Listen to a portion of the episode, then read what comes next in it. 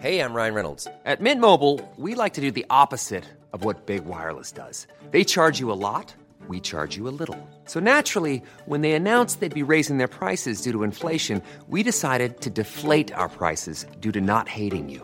That's right. We're cutting the price of Mint Unlimited from $30 a month to just $15 a month. Give it a try at mintmobile.com slash switch. $45 upfront for three months plus taxes and fees. Promo rate for new customers for limited time. Unlimited more than 40 gigabytes per month. Slows. Full terms at mintmobile.com.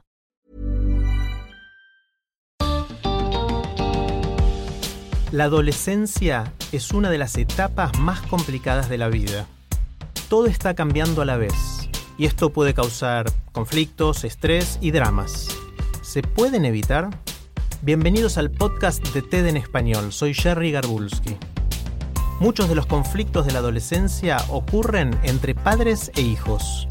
El conductor y escritor Jordi Rosado dice que estos conflictos pueden ser minimizados. En su charla en TEDx Coyoacán, Jordi nos explica cómo se desarrolla el comportamiento de los adolescentes. También sugiere cómo los adultos pueden mejorar su manejo en esta etapa del crecimiento de sus hijos. Les advierto que esta charla toca un tema muy sensible.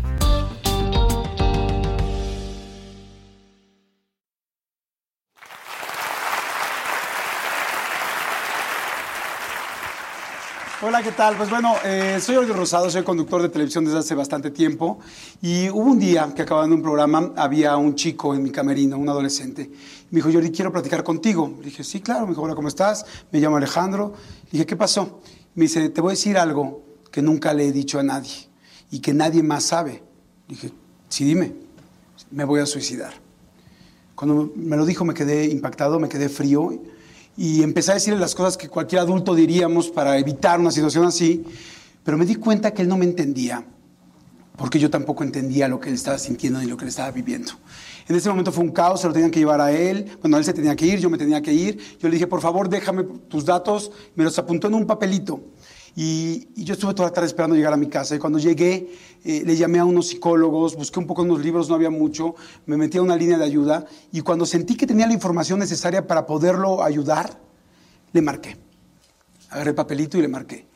El teléfono empezó a sonar, y a sonar, y a sonar, y no contestaba. Fue yo creo que una de las noches más largas de mi vida, porque esto duró como unas tres o cuatro horas en que yo marcaba y él me había dicho que era una decisión que ya había tomado él. Entonces yo no sabía si lo estaba planeando, si en ese momento lo estaba haciendo o si lamentablemente ya lo había hecho. Fue horrible. Al otro día me levanté, seguí marcando y cuando menos te imaginas que te van a contestar, me contestaron. Me contestó una señora y le dije, señora, ¿me puedo comunicar por favor con Alejandro? Y me dijo, aquí no hay ningún Alejandro. Le dije, señora, miren, yo conocí a su hijo ayer, me dijo la situación en la que están, por favor, téngame confianza y me lo puede pasar. Efectivamente, el número estaba mal. Yo tenía mal el número. Yo hoy no les puedo decir si Alejandro está vivo o lamentablemente si no lo está. Yo me sentí muy mal, me sentí muy culpable, me sentí culpable por no haber revisado el teléfono de entrada en ese momento, por no haberle dado el mío, porque sí lo pensé y no se lo di. Y sobre todo, me sentí un poco responsable por no tener información, porque había muchos chavos que se me acercaban a decirme diferentes cosas, pero nunca había estado en una situación así. En fin, como seis meses después me invitan a dar una conferencia donde yo realmente creí que lo único que querían era que yo entretuviera a los chavos por un cierto rato. Pero ellos no sabían que yo había vivido esto, entonces yo preparé unos temas para esa plática y busqué la parte de, de pues bueno, la, parte de entretenimiento que yo había manejado en los medios para poder hacer una fórmula y a ver si funcionaba. Y dije, si esto funciona, yo voy a tratar y voy a intentar eh, buscar siempre a los mejores expertos, buscar la mejor información para poderla, para ser un traductor, para ser un facilitador y darla y pueda ayudar. Afortunadamente esa conferencia en ese momento funcionó. Yo lo que les quiero decir es que todos tenemos un adolescente que queremos, que amamos o simplemente que queremos ayudar. Un hijo, un sobrino, un nieto, un amigo, un vecino, en fin. La adolescencia efectivamente es complicada. Dicen que lo único más difícil de ser un adolescente es ser el papá de uno de ellos. Y la verdad es que, ¿cómo no? Porque cambian completamente las cosas, cambian al 100% las cosas, porque de repente tus niños los tienes chiquitos y te dicen, papi, mami, por favor, quédate aquí en mi cama, quédate conmigo. ¿Cómo que ya te vas a trabajar otra vez si acabas de llegar? No, por favor. Y unos años después te dicen, ¿te puedes largar de mi cuarto? ¿Te puedes largar? Dame mi espacio.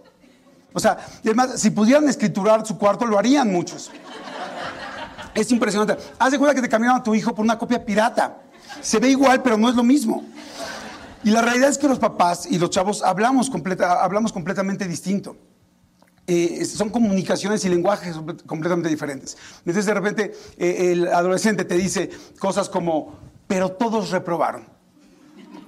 Y el papá o la mamá te dice, obviamente, a mí no me importan los demás, me importas tú. Y, además, si, tienen tiempo, te lo aumentan con. Entonces, ¿qué? Si te dicen, ve y aviéntate a la barranca, vas y te avientas. La realidad es que los papás estamos tratando de educar a nuestros hijos con lenguajes, con información de hace 30 años. Como nos educaron a nosotros. En un principio no, no es nuestra culpa, porque es la única forma que sabemos hacerlo. Pero los chavos de hoy viven otra adolescencia, otra realidad, otro entorno. Y tienen un millón de elementos que no tuvimos hace 30 años. Entonces, realmente para poder educar a un hijo de hoy, hay que ser un padre de hoy. La adolescencia es fantástica, es increíble, pero es muy bueno cuando la entendemos. Mucha gente pensamos que la palabra adolescencia significa adolecer. Y la verdad es que da, hace mucho sentido, pero significa aprender a crecer. Y es exactamente lo que está pasando con un adolescente. Se está convirtiendo en un adulto, tanto física como emocionalmente. Es lo que está sucediendo en todo momento. Entonces, los cambios físicos los conocemos muy bien todos, ¿no? Los genitales empiezan a crecer, mm, hay vello púbico, eh, cambian los músculos, mm, viene la menstruación, en fin. Pero los cambios mentales muchas veces no los entendemos o no los conocemos y son los más importantes. Fíjense que a mí me parece muy interesante esto. El 95% del cerebro humano se desarrolla entre los 0 y los 5 años. Y el último 5%, que es de los más importantes, se desarrolla en la adolescencia.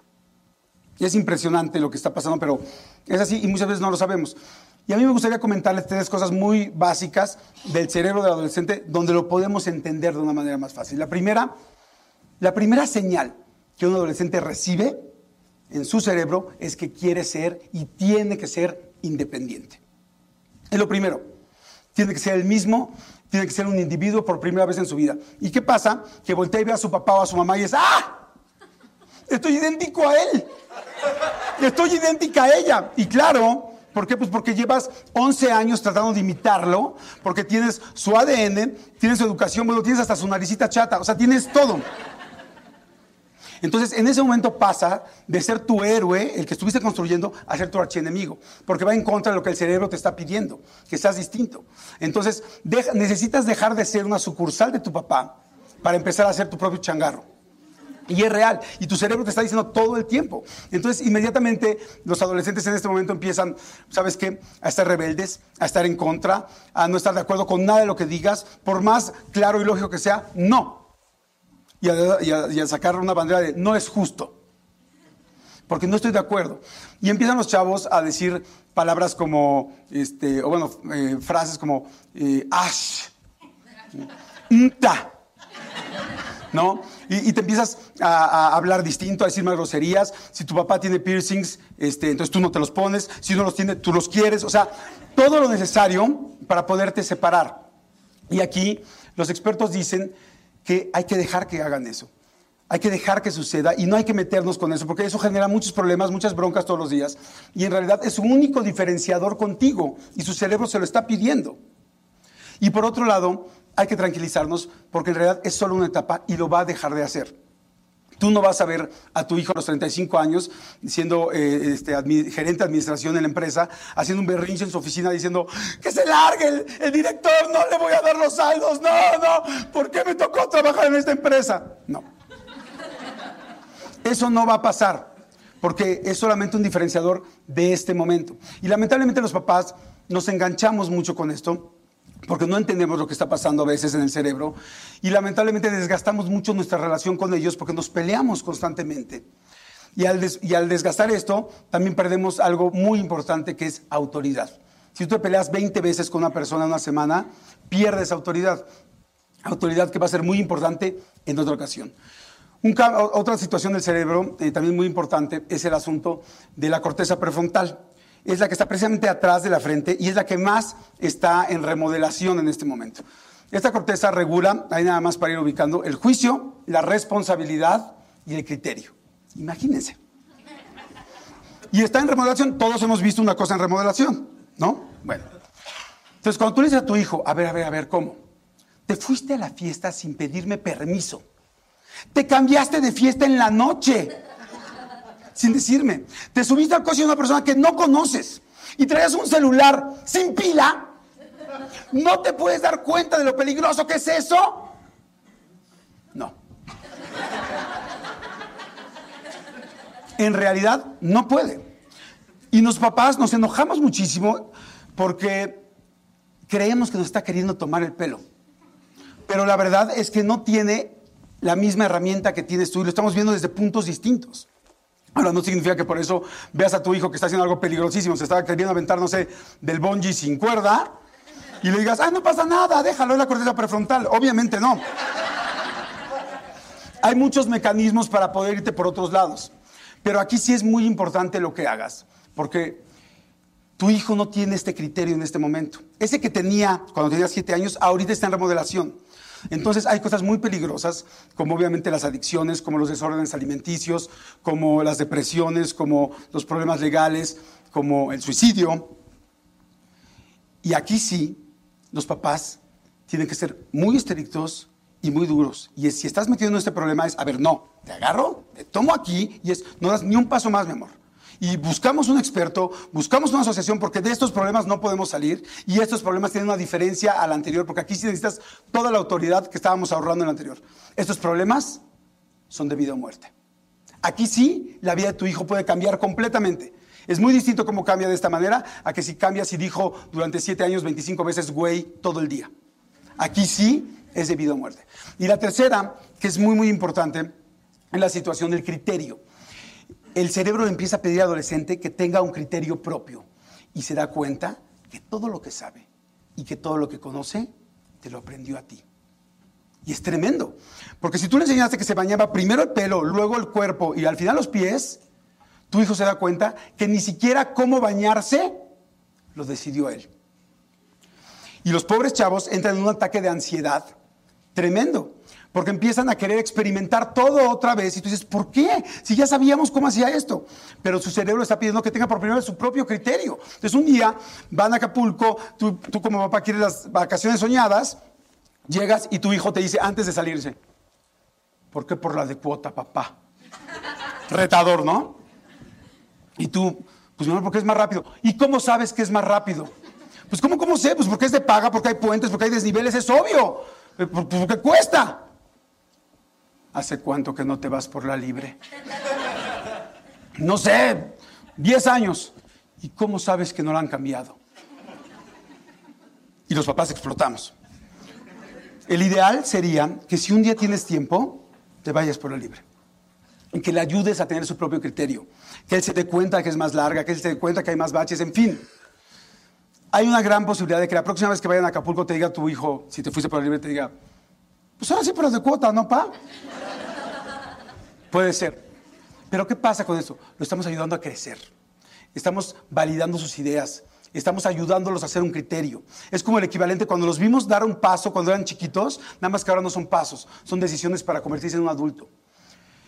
Los adolescentes, muchísimas más veces las que creemos, tienen la razón sobre nosotros a veces en una discusión, pero estamos acostumbrados a nunca dárselas. Normalmente puede ser que la tengan y a veces no, no los escuchamos. Y necesitamos ayudarlos a crecer, a convertirse en un adulto. Es el compromiso de un papá, pero a veces no sabemos realmente la etapa que está, que está viviendo eh, eh, el chico, ¿no? Eh, por ejemplo, ¿a qué ayudamos entonces a que, a qué, negociamos? Porque hay que negociar con ellos, hay que enseñarlos y hay que ayudarlos a que se equivoquen y a que lo hagan bien. Imagínense que en esta época están tan clavados en esto que un chavo prefiere equivocarse con una decisión que tomó él que acertar con una opinión que le diste tú porque siente que se va un paso para atrás. Entonces hay que ayudarlos en esta parte. Entonces por eso hay que negociar. ¿Y qué negociamos con ellos? Negociamos las cosas básicas, las de todos los días. ¿A qué horas puedes llegar? ¿Con quién puedo ir? ¿Puedo meter tres materias en lugar de dos? ¿Me puedo ir de vacaciones acá? esas cosas que normalmente nos decían que no, hay que negociarlas. Es muy importante hacerlo y podernos ayudar con, con, ellos mismos. Por ejemplo, hoy en día, si un, si un adolescente te dice, es que por favor déjame llegar a las 2 de la mañana, a todos mis amigos los dejan llegar a las 2 de la mañana, el ideal sería que hablaras efectivamente con los papás de los amigos, que verificaras y resulta que sí, a todos los dejan a las 2 de la mañana. El ideal sería decirle al otro día, este, hijo, lo chequeamos con tu papá, hablamos con los papás de tus amigos y efectivamente tienes razón. Cuando digas tienes razón, ese es oro para ellos. Porque es una negociación y en una negociación todos queremos ganar, ganar, ¿no? No, no puedes perder todas.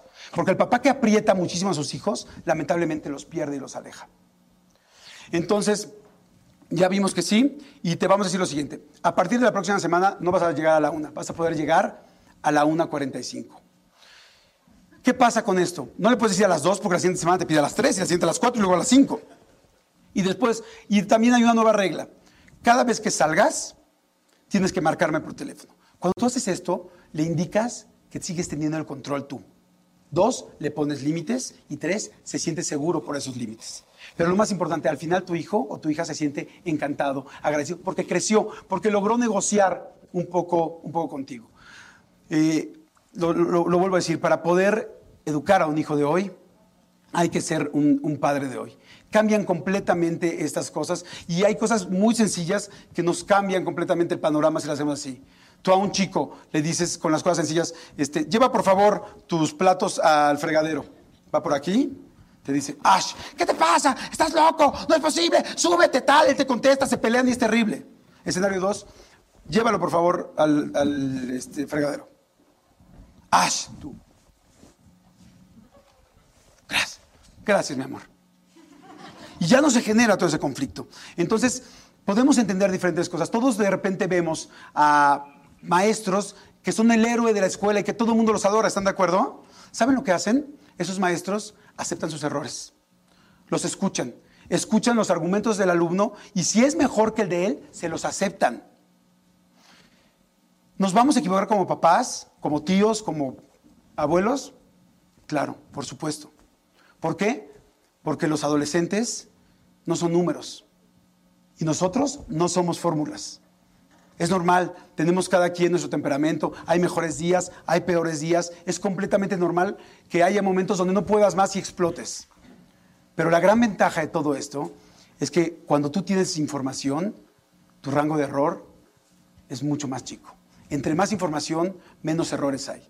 Si tú te peleabas 10 veces con este adolescente, si tienes información y entiendes lo que le está pasando, te vas a pelear 3. Y esas 7 veces que no te vas a pelear es toda la diferencia de la vida para gozar y para disfrutar a alguien. Tú a él y él a ti. Hay muchos papás y mamás que nos preguntamos, ¿soy un buen papá? ¿Soy una buena mamá? Yo creo que el simple hecho de que nos los preguntemos nos acerca y nos hace estar en vías de serlo. Porque nos importa, porque nos preocupa, porque escuchamos una plática o leemos un libro. La mamá que es mala mamá o el papá que es mal papá no se hacen esa pregunta. Hay que negociar con ellos. Los chavos son extremadamente inteligentes, pero a veces no los escuchamos. Y especialmente, hay que ver que para ser un padre de un adolescente hay que ser una palmera, no un roble. La adolescencia es como un gran huracán, que cuando pasa, se lleva todo. Si tú eres muy estricto, por más que seas un gran roble, por más ancho que estés, por más años que tengas y por más raíces profundas que tengas, el huracán te va a tirar. Pero una palmera, cuando pasa el huracán, sabe cuándo hacerse a la derecha, cuándo hacerse a la izquierda, cuándo quedarse muy al centro y no moverse. Y cuando acabe el huracán, que es una etapa, la palmera siempre sigue ahí. Les deseo mucha suerte con cualquier adolescente que tengan cerca. Muchas gracias.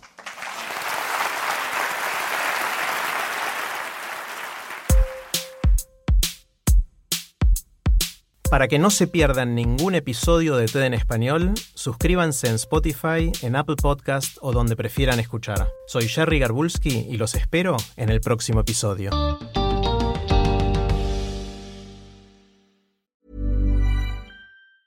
Normally, being a little extra can be a bit much, but when it comes to healthcare, it pays to be extra.